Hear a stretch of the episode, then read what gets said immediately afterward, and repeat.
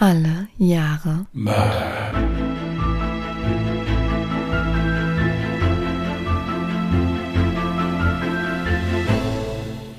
Herzlich willkommen zu Alle Jahre Mörder, der True Crime Podcast mit Christian, hallo.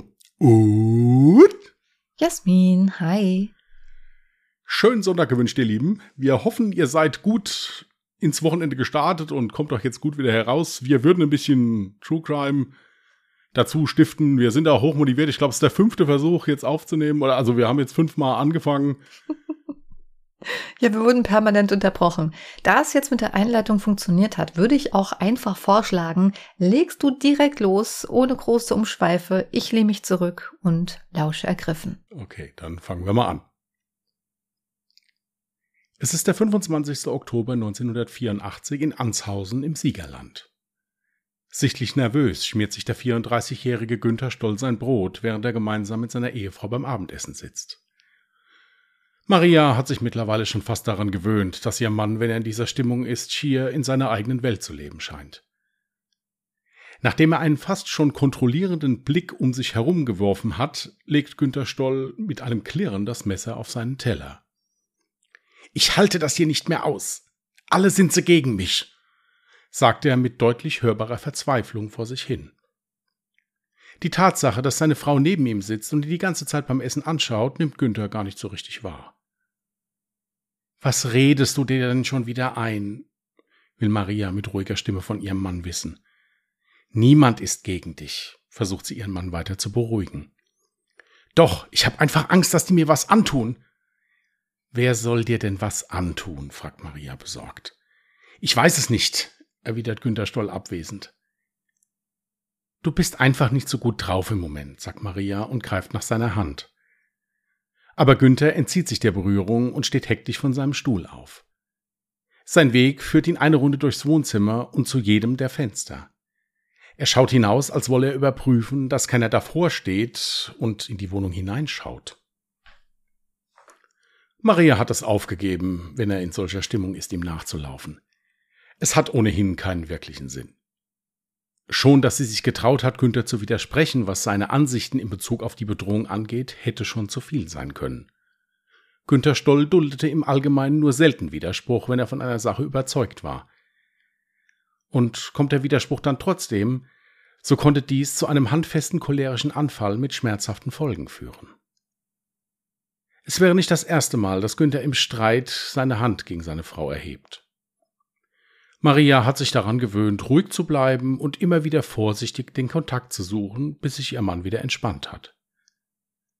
Auch waren ihr die mysteriösen Aussagen, die er beim Essen tätigte, alles andere als fremd.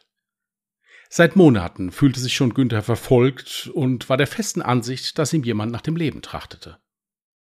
Sprach ihn Maria allerdings auf seine Äußerungen an, stand er wortlos auf und verließ den Raum nur um dann nach einiger Zeit wieder zurückzukommen und erneut von einer Bedrohung zu erzählen. Das Schlimmste an der Sache ist allerdings, dass sich Maria mittlerweile selbst ein wenig bedroht und verfolgt fühlt. Dies kam auch nicht von ungefähr. Als sie eines Tages vom Einkaufen nach Hause kam, fiel ihr vor ihrem Haus ein Wagen mit Hagener Nummernschild auf. An und für sich ja nichts Ungewöhnliches, aber die Insassen des Autos schienen ihr Wohnzimmer zu beobachten, und als Maria sich zu ihnen drehte, machte einer der beiden sogar ein Foto von ihr. Es sollte nicht das einzige Fahrzeug aus dem Kreis Hagen bleiben, der im Übrigen über zwei Stunden entfernt liegt, welches vor der Tür der Familie Stoll parkte. Ob ihr Mann dies auch mitbekommen hat, fragt Maria ihn lieber nicht. Seine ständigen Aussagen darüber, dass es jemand auf ihn abgesehen habe, waren ohnehin anstrengend und beängstigend genug für sie. Allerdings blieben die Autos mit fremdem Nummernschild auch den anderen Dorfbewohnern nicht unbemerkt, und so wurden die Stolz des Öfteren gefragt, ob sie Besuch von auswärts hätten. Dies trug natürlich alles andere dazu bei, dass sich die offensichtlichen Ängste von Günter Stoll in irgendeiner Art verbesserten. Sicher war alles im Moment ein bisschen viel für ihn.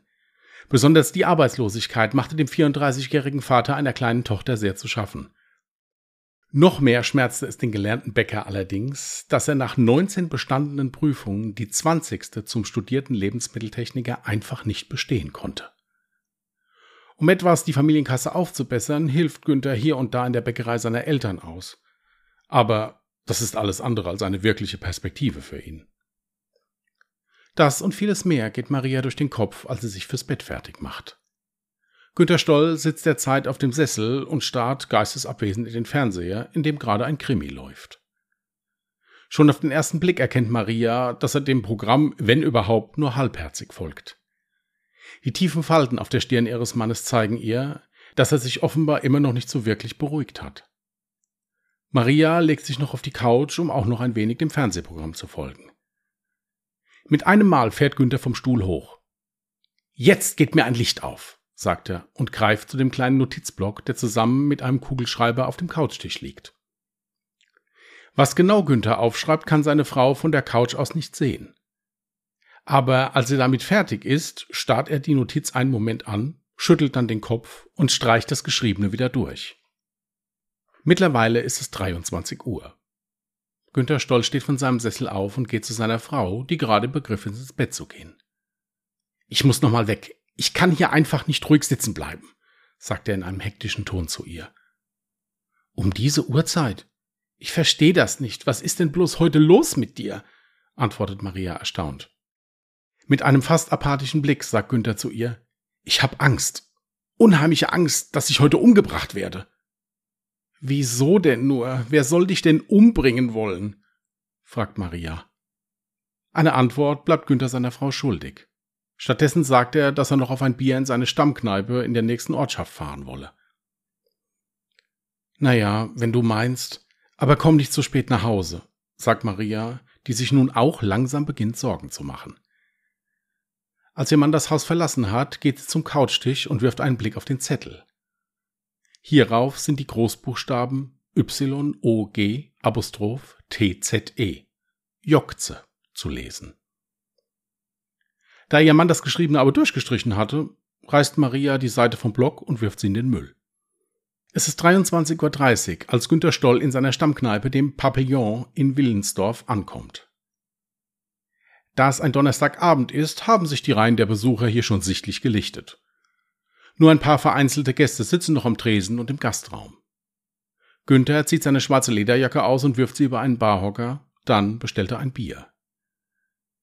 Als dieses gerade vor ihm abgestellt wird, verdreht er die Augen und stürzt vom Barhocker. Einen kurzen Moment des Schreckens dauert es, bis zwei Gäste und der Wirt herbeieilen und ihm wieder auf die Beine helfen. Na, haben wir ein bisschen viel getankt? fragt einer der Gäste, während er Günther kumpelhaft auf die Schulter klopft.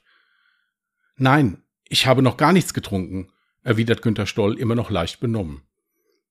Ich will gerade mein erstes Bier trinken, und da war ich plötzlich weg.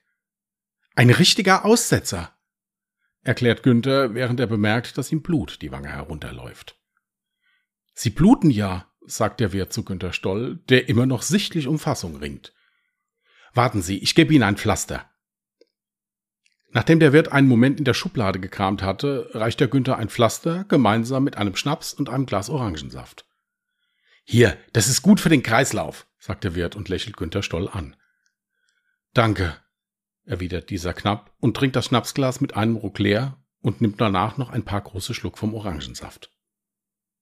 Danach verlässt Günther Stoll, immer noch sichtlich angeschlagen, die Kneipe. Auf dem Parkplatz zieht er sich seine Jacke an und steigt in seinen blauen VW Golf. Danach verliert sich zum ersten, aber nicht zum letzten Mal seine Spur an diesem Abend. Es ist ein Uhr, als Günter Stoll dann in seiner Heimatgemeinde Heilger-Seelbach eintrifft. Der Ort, in dem er seine gesamte Kindheit verbracht hat und in dem immer noch seine Eltern wohnen. Aber anstatt bei seinen Eltern zu klingeln, läutet Günter Stoll ein paar Häuser weiter bei der 73-jährigen Erna Helfritz. Die ältere Dame lebt allein in ihrem Haus und hat in der Gemeinde den Ruf, sehr fromm und bibelfest zu sein. Ein Moment dauert es, bis Anna Helfritz ans Fenster ihres Hauses tritt und es öffnet. Wer ist denn da? ruft die alte Dame sichtlich verunsichert und ängstlich in die Dunkelheit. Guten Abend, Frau Helfritz. Ich bin's, der Günther, ruft Günther Stoll zu ihr hoch. Ach, der Günther. Was willst du denn hier, Günther? Weißt du, wie spät es ist? fragt Anna Hilfritz irritiert. Ich muss mit jemandem reden. Diese Nacht wird noch etwas ganz fürchterliches passieren ruft Günter Stoll ihr nervös zu. Ja, dann red doch am besten mit deinen Eltern, will Erna Helfritz den nächtlichen Gast loswerden. Meine Eltern verstehen mich nicht, erwidert Günter Stoll, während er aufgeregt vor Ernas Wohnungstür auf und abläuft. Dann fahr doch nach Hause zu deiner Frau. Da kann dir doch nichts passieren, sagt Erna Helfritz mit fürsorglicher Stimme. Dann mache ich das. Ich fahre zu meiner Frau, verabschiedet sich Günther, steigt wieder in seinen Golf und fährt davon. Wohin sein Weg führt, weiß niemand. Zeitsprung. Es ist mittlerweile drei Uhr morgens. Routiniert lenkt Holger Meffert seinen Lastwagen über die A45 in Richtung der Ausfahrt Hagen Süd. Nachts fährt er am liebsten. Der Verkehr ist übersichtlich und es sind noch nicht so viele Drängler unterwegs. Als der Lkw-Fahrer seinen Blick nach rechts wendet, um die Ausfahrt Hagen Süd nicht zu verpassen, fällt ihm im Straßengraben ein blauer Kleinwagen auf, der offensichtlich von der Straße abgekommen und verunfallt ist. Holger Meffert betätigt die Warnblinkanlage seines LKWs und hält auf dem Standstreifen. Das verunfallte Fahrzeug ist auch dem ein paar Fahrzeuge hinter ihm fahrenden Georg Konzler aufgefallen. Auch er stoppt seinen LKW und eilt zum Unfallauto. Im Scheinwerferlicht sehen beide Lkw-Fahrer einen Mann, der um das Fahrzeug herumläuft und im Anschluss in die Nacht verschwindet.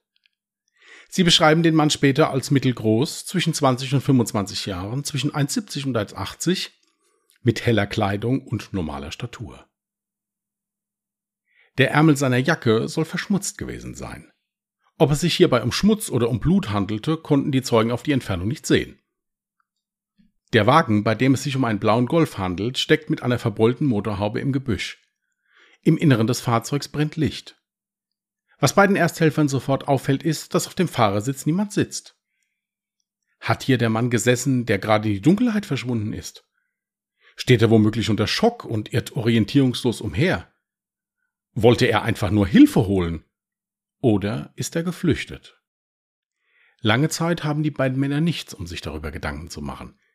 Denn auf dem Beifahrersitz des Wagens entdecken die beiden Lastfahrer einen Mann, splitternackt und schwer verletzt. An seiner Haut klebt Erde und Laub. Einer der beiden Arme blutet stark und ist fast vollständig abgerissen. Lediglich ein Hautfetzen hält ihn noch am Torso. Die Heckklappe und die Fahrertür des Wagens stehen offen. Der Zündschlüssel liegt auf der Hutablage. Der Mann ist alleine und sogar noch schwach bei Bewusstsein. Bei einem flüchtigen Blick in den Wagen fällt Georg Konzler auf, dass die Kleidung des Mannes ordentlich zusammengelegt auf dem Rücksitz liegt. Bei dem Schwerverletzten handelt es sich, wie später die Polizei herausfinden wird, um Günter Stoll. Holger Meffert eilt zur Notrufsäule am Fahrbahnrand der A45 und verständigt die Polizei. Zurück bei dem schwerverletzten Stoll fragen die Lkw-Fahrer ihn, ob noch andere Personen im Auto gewesen seien. Vier, antwortet Günter Stoll mit schwacher Stimme. Wo sind denn die anderen? fragt Georg Konzler. Waren das Freunde von dir? Keine Freunde, nicht meine Freunde, sagt Günter Stoll und richtet sich auf. Die sind abgehauen, weg! Ruhig bleiben, sagt Holger Meffert und drückt Stoll vorsichtig auf den Sitz zurück. Bleib ruhig, der Arzt kommt gleich. Ich will weg hier, sagt Stoll. Ich will auch weg. Als die Polizei, die Feuerwehr und der Rettungswagen eintreffen, wird die Unfallstelle abgesichert und Günter Stoll in den Rettungswagen verbracht. Es sind seine letzten Minuten. Er erliegt seinen schweren Verletzungen und stirbt kurz nach der Einlieferung ins Krankenhaus. Die Autobahnpolizei Hagen nimmt währenddessen die Zeugenaussagen der beiden Ersthelfer auf. Da beide Personen unabhängig voneinander zu Protokoll geben, dass sie eine weitere Person am Unfallfahrzeug gesehen haben, suchen Polizeibeamte die nähere Umgebung um den Unfallort ab. Allerdings ohne Erfolg. Das Auto von Günter Stoll wird abgeschleppt und sichergestellt. Seine Identität kann auch an der Unfallstelle anhand seiner Ausweispapiere, die sich noch im Fahrzeug befinden, sichergestellt werden. Da die im Moment zuständige Autobahnpolizei sich schnell einig ist, dass hier ein Verbrechen vorliegen könnte, übernimmt nach kurzer Zeit die Kollegen der Kriminalpolizei den Fall. Günter Stolz Ehefrau wird ebenfalls von der Polizei verständigt und identifiziert die Leiche ihres Mannes wenig später im Krankenhaus. Im Anschluss erfolgt auch eine erste Vernehmung von ihr. Am nächsten Tag macht Maria Stoll der Polizei nochmals ihre Aufwartung und überreicht den Ermittlern eine handgeschriebene mehrseitige Aussage. Als einen der Beamten auffällt, dass sie ein leicht blaues Auge hat, fragt er sie daraufhin, ob ihr Mann ihr die Verletzung beigebracht hat. Maria Stoll antwortet mit einem kurzen Ja. In dem abgegebenen Brief schildert Günter Stolls Ehefrau, dass ihr Mann seit längerem an Depressionen und Wahnvorstellungen litt. Auch soll die Ehe der beiden unter diesem Zustand sehr gelitten haben. Laut Aussagen der Frau soll es zu körperlichen Übergriffen ihres Mannes gegen sie gekommen sein. In Bezug auf die gemeinsame Tochter sei Günter Stoll allerdings ein liebevoller Vater gewesen. In ihrem Brief an die Polizei erwähnt Maria Stoll dann auch das erste Mal die Buchstabenfolge Jokze, die ihr Mann sich vor dem Verlassen des Hauses notiert hatte. Den Zettel habe sie allerdings weggeworfen. Aufgrund der unklaren Auffindesituation der Leiche wird diese in der Gerichtsmedizin obduziert. Als Todesursache werden schwere innere Blutungen beschrieben. Aber auch der hohe Blutverlust durch den fast abgerissenen Arm von Günter Stoll tat seinen Teil. Und noch etwas stellen die Gerichtsmediziner fest. Günter Stoll ist keineswegs durch den Unfall mit seinem eigenen Fahrzeug so schwer verletzt worden. Er wurde ein Stück weiter auf der Straße von einem anderen Auto überrollt. Vielleicht sogar mehrfach. Hierbei war er allerdings schon komplett entkleidet, da an der Leiche Blätter und Erde sichergestellt werden konnten und Günter Stolz Kleidung unbeschadet und zusammengelegt in seinem Fahrzeug gefunden wurde. Die Kripo beginnt nun eventuelle Zeugen zu suchen, die vielleicht irgendetwas gesehen haben könnten. Einige Zeugen berichten von einem Tramper, der sich in der Nähe des Fundortes der Leiche aufgehalten haben soll. Aber da keine genaue Beschreibung vorliegt, verläuft die Suche nach dem Mann eher erfolglos. Auch von der Familie von Günter Stoll sind keine Infos zu erhalten, die die Beamten auch nur im entferntesten weiterbringen. Die Ermittler schauen sich außerdem das Privatleben der Familie Stoll an. Dabei finden sie heraus, dass die Familie im letzten Jahr mehrere Male in Holland Urlaub gemacht hat. Eine Tatsache, die den Beteiligten deswegen komisch vorkommt, weil Günter Stolls Frau als Alleinverdienerin die Lebenskosten der Familie gerade so decken konnte.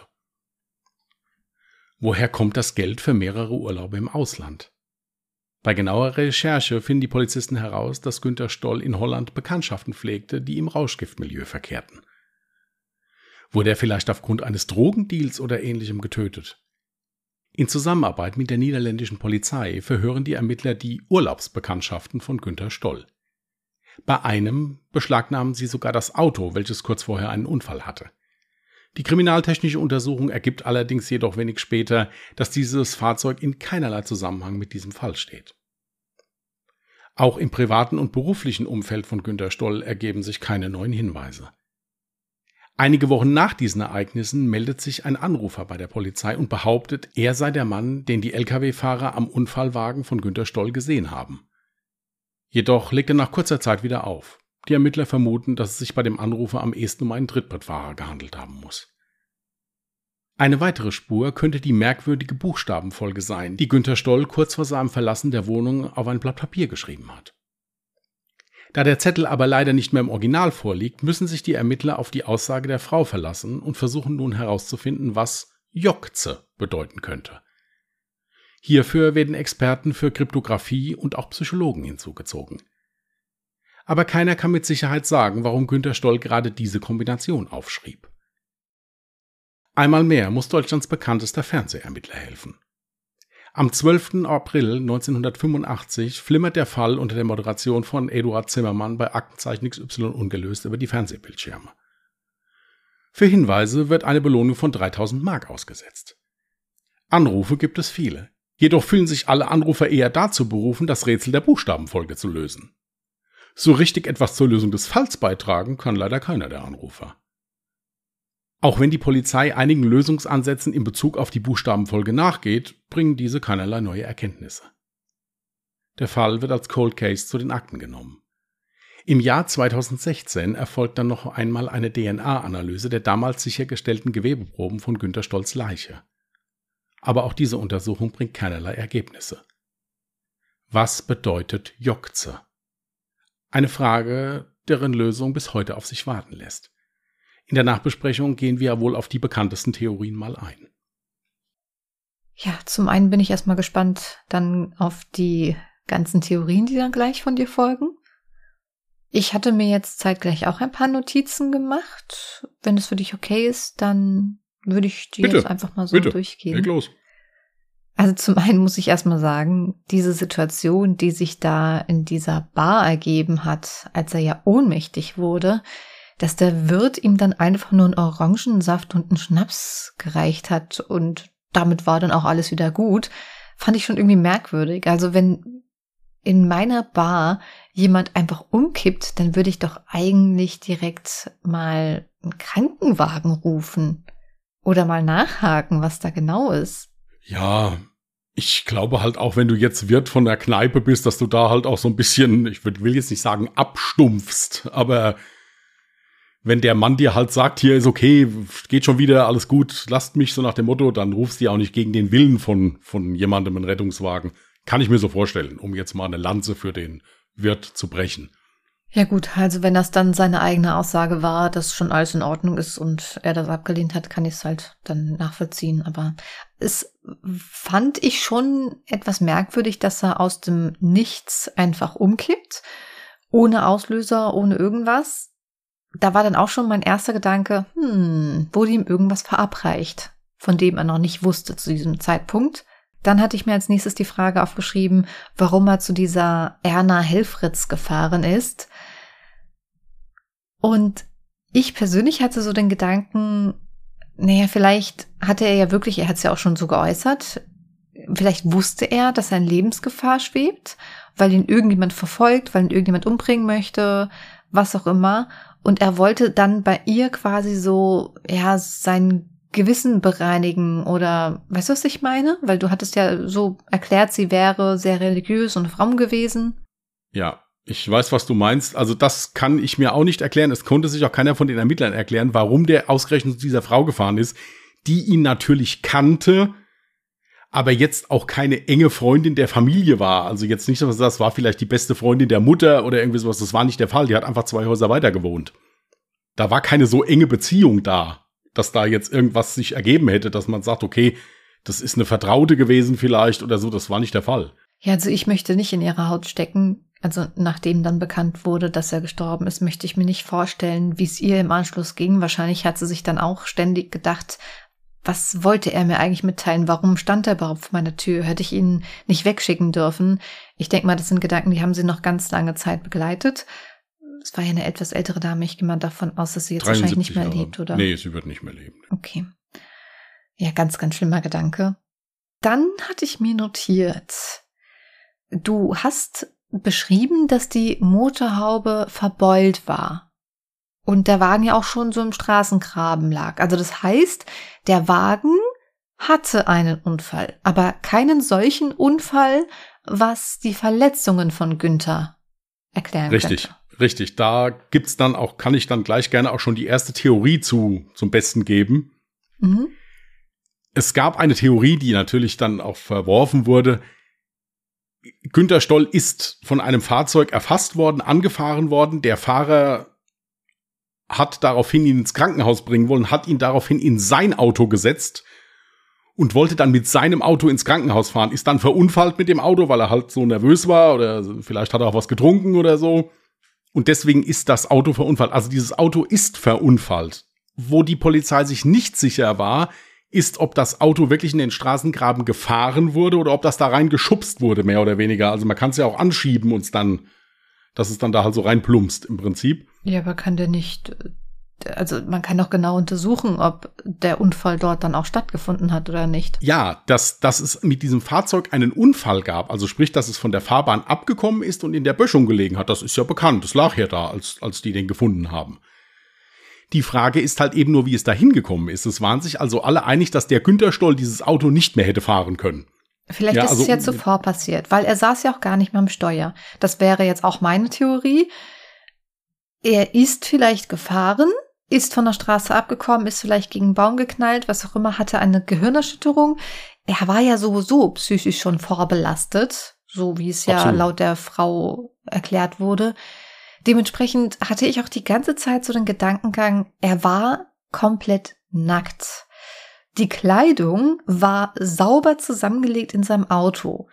Dementsprechend kann ich mir nicht vorstellen, wer auch immer für seinen Tod verantwortlich war, dass diese Person ihn gekleidet hat und anschließend die Kleidung sauber zusammengelegt wieder zurück ins Auto gepackt hat. Deswegen war die ganze Zeit mein Gedanke, er war vielleicht selber geistig nicht stabil, hat sich entkleidet und ist so dann vielleicht auf die Autobahn gerannt. Also das ist jetzt auch eine Erklärung. Er ist auf die Autobahn gerannt und vielleicht wurde er dabei von jemandem erfasst, diese Person war natürlich komplett unter Schock und hat dann versucht, irgendwie noch zu helfen. Das könnte dann sogar auch die Person gewesen sein, die dann, dann später am Auto gesehen wurde. Und hat ihn dann zunächst erstmal auf den Beifahrersitz gepackt und ist dann halt verschwunden, weil die Person einfach zu große Angst hatte. Ja, also es ist ja anhand der Obduktion auch festgestellt worden, dass er sich also selbst entkleidet haben muss oder irgendjemand anders, keine Ahnung. Jedenfalls war er, bevor er tödlich verunfallt ist, und das ist ja nachgewiesenerweise auf der Straße passiert, außerhalb seines Fahrzeugs. Ja. Da gab es dann halt so Theorien. Ist der vielleicht in irgendeiner Form, wenn man in diese Drogengeschichte jetzt mal wieder reingeht, ist der halt überfallen worden, die haben den sich geschnappt, haben ihn ausgezogen, wollten dem so aller Actionfilm so einen Denkzettel verpassen im Prinzip. Er ist geflüchtet und sie haben ihn dann überfahren. Hm. Das waren so Theorien. Was sich halt keiner erklären konnte, wenn ihn jemand umgebracht hat, warum macht er sich die Arbeit, setzt den in sein Auto, dann auch noch auf den Beifahrersitz, dann hätten sie ihn wenigstens auf den Fahrersitz setzen müssen. Nee, vielleicht nicht, um den Mord zu vertuschen. Also vielleicht war das gar nicht die Absicht, sondern ihn dann erstmal einfach nur von der Fahrbahn runterbringen und äh, ihn irgendwie in Sicherheit bringen oder sowas. Das war jetzt so mein Gedankengang. Ich muss ganz ehrlich sagen, ich hatte auch den Gedankengang, dass er da vielleicht im Rauschgiftmilieu da irgendwie unterwegs war, weil du ja meintest, er wäre ein paar Mal in Holland gewesen, hätte da dementsprechend Kontakte gehabt. Ich glaube auch, dass der wahrscheinlich mit Drogenschmuggel irgendwie zu tun hatte äh, durch seine Aufenthalte in Holland. Kann ich mir sehr gut vorstellen, dass er sich damit quasi dann irgendwie so ja die Hauskasse ein bisschen aufgebessert hat. Vielleicht hat er sich dabei auch Feinde gemacht, weil er irgendein Abkommen eben nicht nachgegangen ist und hatte deswegen die ganze Zeit dann so diesen Verfolgungswahn, sage ich mal, oder Angst, dass ihn irgendjemand halt was Böses möchte. Dafür gäbe es dann diese einfache Erklärung. Die Frau wird dann höchstwahrscheinlich nichts davon gewusst haben, weshalb sie dann eben von Wahnvorstellungen ausgegangen ist. Allerdings passt das irgendwie trotzdem alles nicht zusammen. Wenn dann irgendwelche Leute aus dem Drogenmilieu für den Mord verantwortlich gewesen sein sollten, warum war er komplett nackt? Warum hatte er zuvor diesen Unfall? Ich meine, gut, man kann jetzt mal wieder den schönen Satz, der gerne in der Chirurgie gebracht wird, bringen. Der kann ja auch Läuse und Flöhe gehabt haben. Ja, ja, genau, genau. Also, dass, dass der Mann bestimmt eine psychiatrische Beeinträchtigung in irgendeiner Form hatte. Das steht außer Frage. Da fehlt mir halt gerade wieder ein, ich hatte mal einen Patienten, der hat sich zwischendurch auch ausgezogen. Der war der Meinung, er würde abgehört vom Bundesnachrichtendienst. Mhm. Und wenn der so einen Schub hatte, hat er gedacht, okay, ich bin verwanzt von oben bis unten. Dann hat er sich komplett ausgezogen. Ich gesagt, ich brauche bitte neue Klamotten hier. Die Klamotten sind verwanzt. Genau diesen Gedankengang hatte ich auch, warum er nackt vorgefunden wurde. Ist möglich. Ja, das, das ist auch im Bereich des Möglichen. Ich, wie gesagt, es gibt hier noch so ein paar Theorien, die ich nachher noch vortragen kann. Das das, also das ist so das Naheliegendste. Für mich auch. Mhm. Ein anderer Gedankengang ist bei mir auch die ganze Zeit präsent gewesen. Da kann doch auch irgendwas mit seiner Ehefrau nicht stimmen. Also irgendwas muss sie verheimlicht haben. Also irgendwie kam mir da einiges komisch vor. Zum einen, wie gesagt, dass er von nichts aus einfach ohnmächtig wurde da war dann mein Gedankengang, gut, wo war er vorher? Er war zu Hause bei seiner Frau. Hat sie ihm vielleicht irgendwas verabreicht, wovon er nichts wusste? Ebenso fand ich, so ganz ehrlich, diesen ominösen Zettel mit dieser Buchstabenfolge. Ich frag mich, warum sie diesen Zettel dann überhaupt entfernt hat, also warum sie ihn überhaupt weggeworfen hat wenn sie dann im Nachhinein denkt, der könnte von Bedeutung gewesen sein und dann war er plötzlich komplett verschwunden. Also dann würde ich ihn ja mindestens mal wieder aus meinem Hausmüll herausfischen und zur Verfügung stellen. Äh, und dann war auch noch ein Gedankengang von mir, das ist jetzt keine normale Buchstabenfolge. Also kein Wort, was man sich jetzt merken könnte. Wie zum Teufel hat sie sich das einmal kurz durchgelesen und sich das so haargenau, äh, haargenau auch mit diesem ähm, Apostroph oder was war es für ein Zeichen? Apostroph, ja, ja, ist ja, mit einem Apostroph. Wie konnte sie sich das so haargenau merken, obwohl sie nur einmal kurz raufgeguckt hat? Ja, das ist unter anderem auch das Problem von den Ermittlern gewesen. Natürlich haben sie diese Buchstabenfolge gehabt, aber das Problem ist, sie haben die nicht im Original gehabt. Das war die Erzählung von der Frau.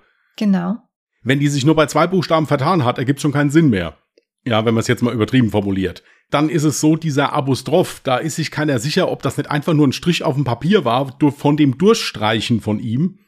Ähm, mhm. Wie gesagt, ich habe noch so zwei, drei Varianten, wo dann auch Leute hingegangen sind und haben die sich diese Buchstabenreihenfolge angeguckt und sind da zu den wildesten Ergebnissen gekommen, was das alles sein könnte. Deswegen, bevor du zu den ganzen Theorien kommst, fand ich den Gedankengang eigentlich auch sehr interessant, einfach mal zu hinterfragen, was ist, wenn es diesen Zettel eigentlich niemals gegeben hat und sich das die Frau zum Beispiel ausgedacht hat, einfach nur um, ja, die Ermittlungen von sich abzulenken und in eine komplett andere Richtung zu schwenken. Ja gut, also das, die Frau konnte im Zuge dieser Ermittlungen mehr oder weniger, also eigentlich komplett entlastet werden. Es war jetzt also so, dass das wohl von ihrem Wesen her, ist der Name von der Frau, den habe ich auch jetzt hinzugefügt einfach. Also die Frau wird nirgendwo namentlich benannt. Mhm. Es war also im Zuge der Ermittlungen so, dass schon rauskam, dass dieser äh, Günter Stoll halt wirklich zu Hause schon sehr tyra tyrannisch gewesen sein muss und dass es da halt auch vermehrt zu häuslicher Gewalt kam, aber nur gegen die Frau, nicht gegen das Kind. Was vielleicht auch auf seinen, auf seinen geistigen Zustand zurückzuführen war. Es kann ja wirklich sein, dass der Mann echt selig krank war. Ähm, also die Frau konnte da entlastet werden. Was mich halt auch nur wundert, ist, wenn jemand zu mir sagt, äh, äh, ich habe das jetzt in Müll geschmissen, dann sage ich, ja gut, wo ist der Mülleimer? Zeigen Sie mal her, hol mal raus. Genau, weil sie empfand es ja auch als wichtig, so wichtig, dass sie das ja auch in ihrer ähm, handschriftlichen Aussage erwähnt hat. Spätestens zu diesem Zeitpunkt hätte ich mir doch gedacht, so, vielleicht war das wichtig. Ach, ich sollte das mal wieder rauskramen. Ja, also das war, war was, was ich auch nicht verstanden habe, zuweilen es ja alles in derselben Nacht passiert ist. Also er hat es gegen 22.45 Uhr aufgeschrieben und gegen drei, halb vier wurde die Frau gerufen, äh, können Sie bitte mal kommen, Ihren Mann identifizieren, der ist verstorben. In der Zeit hat die ja nicht einen Müll rausgebracht. Ich wollte gerade sagen, in der Zeit wird nicht die Müllabfuhr vor der Tür gestanden haben. Also ja. da, da muss ja irgendwo, da verstehe ich nicht, warum man nicht gesagt hat, okay, gut, wir, sind Sie bitte so nett, fahren Sie nach Hause und gucken Sie nochmal im Mülleimer, ob Sie sich nicht verschrieben haben. Ja, aber auch die Ermittler hätten die dann nicht sich mehr Mühe geben müssen und dann dementsprechend auch den ganzen Müll auf den Kopf stellen müssen? Ja, hätte man mal machen sollen. Vor, wenn man der Theorie mit dieser mit dieser Buchstabenfolge nachgehen wollte. Gut, dann kommen wir mal zu den Theorien. Jetzt bin ich mal gespannt, was du da so rausgefunden hast. Also ich habe die jetzt einfach so runtergeschrieben. Die sind jetzt nicht nach, nach Gewichtigkeit geordnet. Also, es war ja so, dass bei Aktenzeichen XY dieser Code oder diese Buchstabenreihenfolge da gezeigt wurde und da haben wirklich 99 Prozent der Anrufe haben sich nur darauf bezogen, dass da Leute dran waren, die hundertprozentig sicher waren, sie könnten das lösen. Es ging damit los, dass dieser Begriff Jokze, dass also das G auch eine 6 sein könnte, also eine Zahl. Das würde dann für einen Code, äh, für eine Kennung, die im Bereich des CB-Funks äh, verbreitet ist, sprechen. Das wäre die Kennung für Rumänien. Mhm. Der Mann hat aber weder ein Funkgerät gehabt, noch gibt es in Rumänien jemanden, der dieses TZE dann als Funkkennung hatte, also als Funknamen. Mhm. Deswegen wurde das verworfen. Dann habe ich ja eben schon gesagt, man ist sich gar nicht sicher, ob das ein Apostroph war oder ob das einfach eine durchgedrückte von, von der Seite vorher irgendwie durchgedrückt einfach war oder so. Ja, oder der Kugelschreiber hat nicht funktioniert. Der wollte jetzt genau. beispielsweise einfach weiterschreiben und. Genau. Dann hat die Polizei noch einen Hinweis bekommen von einem äh, Patienten, der sich zum Zeitpunkt des Hinweises in, in, der Psychiatrie befunden hat, in der geschlossenen Psychiatrie. Der hat gesagt, dass äh, dieses Jokze auf einem Lieferwagen gestanden hätte den er auf einem Parkplatz gesehen hätte. Und den hat Günter Stoll da bestimmt auch gesehen. Mhm. Hat sich aber auch nicht ergeben. Die Polizei hat diesen Begriff Jokze in allen Sprachen, die möglich sind, kontrolliert. Es gibt in keiner Sprache dieser Welt ein Begriff oder ein Wort, was Jokze heißt. Mhm. Hat keine Bedeutung. Hätte mich auch stark gewundert, ja. Ja, äh, dann waren natürlich einige dabei, das ist vielleicht auch naheliegend, vielleicht ist Jokze, sind das auch Koordinaten. Koordinaten, wenn man das äh, in ein Koordinatenkreuz eingibt, kommt man irgendwo äh, entweder bei einem Gebäude in Simbabwe raus, was auch keinerlei Bezug zu äh, Günter Stoll hatte, oder wenn du die Koordinaten umdrehst, kommst du irgendwo in Libyen raus. Da gab es dann auch wieder jemand, der sagt, ja, von da kommen ja auch Drogen, hat das vielleicht dann mit Holland zu tun? Also da kannst du natürlich die wildesten Spekulationen da, aber im Endeffekt kommt da auch nichts bei raus. So, dann ist jemand hingegangen, hat gesagt, okay, vielleicht ist das ja auch eine Abkürzung. Also zum Beispiel, wenn man jetzt als Beispiel mal nimmt, Frankfurt wird ja gerne FRA abgekürzt zum Beispiel. Vielleicht ist das eine Abkürzung für einen Ort und einen Namen, wo dann Drogen übergeben werden sollten. Aber es gibt weder JOK noch TZE. Also gibt's nicht. Ähm, und dann ist es so gewesen, Günter Stoll hat in äh, wo der aufgesprungen ist und gesagt hat, jetzt geht mir ein Licht auf, hat der einen Krimi geguckt. In diesem Krimi, das haben die nachrecherchiert, ging es wohl um irgendeine, äh, darum, dass wohl irgendein Lebensmittel vergiftet oder kontaminiert war oder sowas. Da er Lebensmitteltechniker war und im Zuge seines Studiums auch bei einem bei einer Firma gearbeitet hat, die unter anderem Joghurt und äh, Molkereiprodukte irgendwie hergestellt, kontrolliert hat oder sowas. Mhm haben dann einige gesagt, okay, das YOG könnte vielleicht auch die Abkürzung für Joghurt sein. Vielleicht ist er ja einer Lebensmittelverschwörung auf der Spur gewesen. Irgendwie, dass da was vergiftet war oder irgendwas falsch gelaufen ist oder Das finde ich ehrlich gesagt noch am wahrscheinlichsten, dass das irgendwas mit Lebensmittelindustrie zu tun hatte. Dann gab es noch andere, die sagen, okay, vielleicht ging das auch in Richtung Industriespionage, vielleicht hat er da irgendwelche Rezepte weitergegeben an irgendwelche anderen Firmen oder irgendwie sowas. Also das waren jetzt so die in Anführungsstrichen äh, die Vermutungen, die so am meisten rauskamen im Prinzip. Es haben sich immer wieder viele natürlich darauf gestürzt, das könnte auch ein Anagramm sein, man könnte das ja auch anders schreiben dann, also wenn man die Buchstaben anders zusammensetzt. Aber das hat alles keinen Sinn ergeben. Also es war alles nichts, womit man diesen, diese Tat, ich kann, man kann es ja nicht als Mord bezeichnen, man weiß ja nicht, ob es einer war, äh, womit man das äh, äh, erklären konnte im Prinzip. Ja, wie ich schon zu Anfang sagte, also es ist erstmal die Frage, hat dieser Zettel überhaupt jemals existiert, weil er hier nicht vorlag? Und wenn er existiert hat, ist er überhaupt entscheidend für die Klärung des Falles? Weil, ich meine, du hast ja selber gesagt, er litt höchstwahrscheinlich unter Wahnvorstellungen.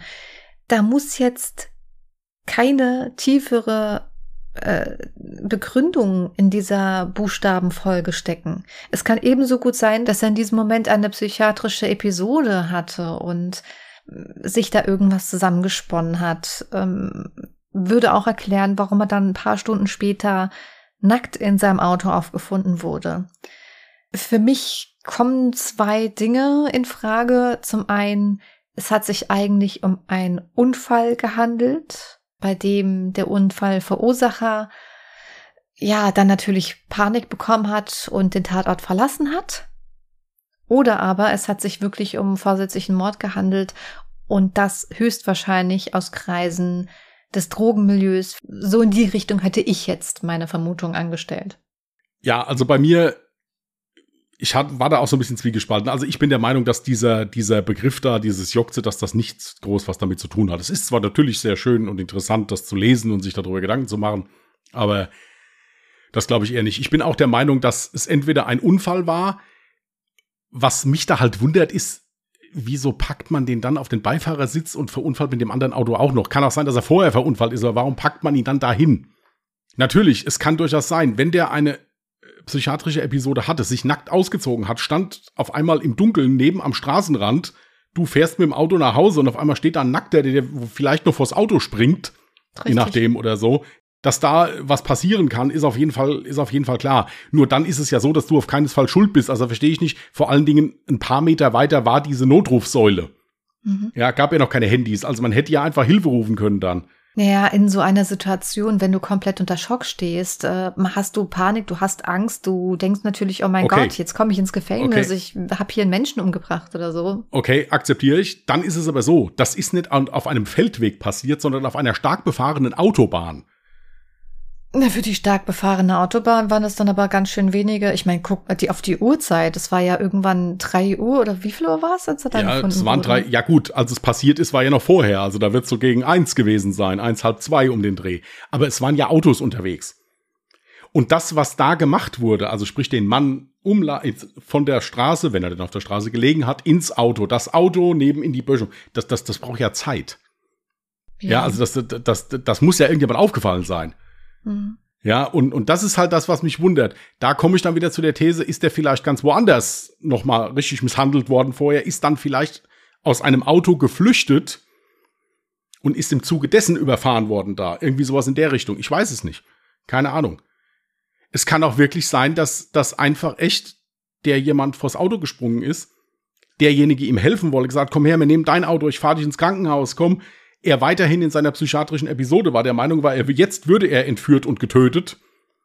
Oder irgendwie sowas und ist dann da ausgerastet. Aber Tatsache ist ja, der war ja schwerst verletzt. Ja, ich meine, der hat ja, wie gesagt, der eine Arm, der hat nur noch am Stück Haut gehungen. Also der konnte sich gar nicht mehr wehren nach diesem Unfall. Ja. Hier, aber ich muss auch dazu sagen, eine entscheidende Sache, die mir jetzt gerade noch eingefallen ist.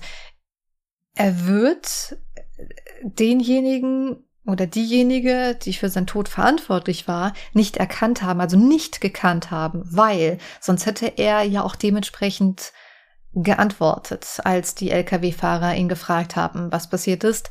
Äh, er hat ja nur gesagt, es waren keine Freunde, es waren nicht meine Freunde. Ja, und es waren vier Leute. Und es waren gesagt. vier Leute. Genau, ja. richtig. Aber er hat nicht gesagt, das waren die und die oder der und der war dafür Nein. verantwortlich, weil Nein. ich denke mal, jeder Mensch, der in dem Moment so das Gefühl hat, okay, ähm, das könnte es jetzt mit mir gewesen sein, versucht wenigstens noch in seinen letzten Worten dann halt direkt zu sagen, hier, der und der ist dafür verantwortlich.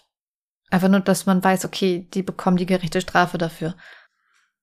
Ist möglich. Ich weiß nicht, was einem da durch den Kopf geht. Keine Ahnung, kann ich nicht sagen. Aber es ist, es ist durchaus absolut im Bereich des Möglichen, was du sagst, auf jeden Fall. Andererseits schien er in dem Moment ja trotzdem noch Angst gehabt zu haben, weil er wollte ja eigentlich am liebsten auch weg. Ja, ja, er wollte, ja, ja, er wollte flüchten. Die mussten ihn wirklich mehr oder weniger mit sanfter Gewalt natürlich, um Gottes Willen. Die zwei Männer, die haben ja versucht, ihm noch das Leben zu retten, da im Prinzip. Mussten sie ihn hindern, dass der so verletzt, wie er war, aus dem Auto aussteigt und versucht wegzurennen. Ich meine, er wäre nicht weit gekommen, aber trotzdem das waren, also wenn du keine weiteren Fragen hast, das waren so die Dinge, die ich so dazu noch anmerken wollte. Gut, du hattest ja gesagt, das originale Bild, also der Zettel hat ja gar nicht mehr existiert. Jetzt sehe ich gerade, du hast ein Bild hier drin, wo Jokze draufsteht. Was ist das?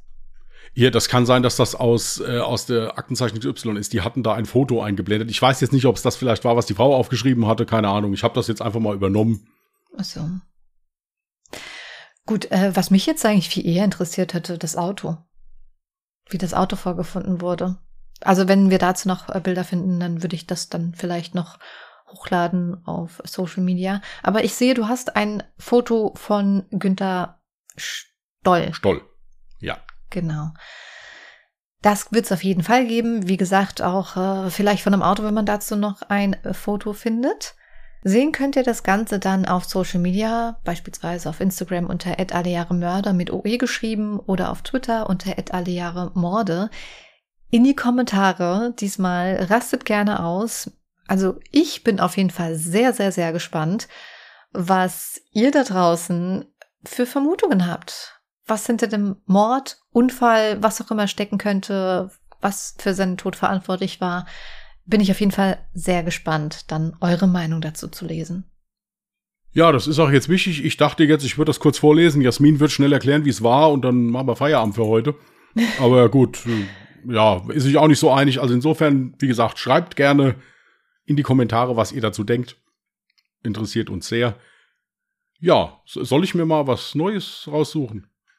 Ja, also übrigens, ja. wenn es auch Neuigkeiten zu dem Fall gibt, ne, äh, schreibt uns gerne an, falls wir das mal nicht mitbekommen sollten. Ansonsten versuchen wir da auch auf dem Laufenden zu bleiben und euch dann selbstverständlich auch auf dem Laufenden zu halten. Sollte es doch noch mal eine Neuentwicklung in dem Fall geben. So, ich habe das alles schon vorbereitet. 1979. Das Jahr hatte ich bislang zweimal und wir haben bislang noch keine Fallvorschläge, also schickt gerne auch eure Fallvorschläge ein. Und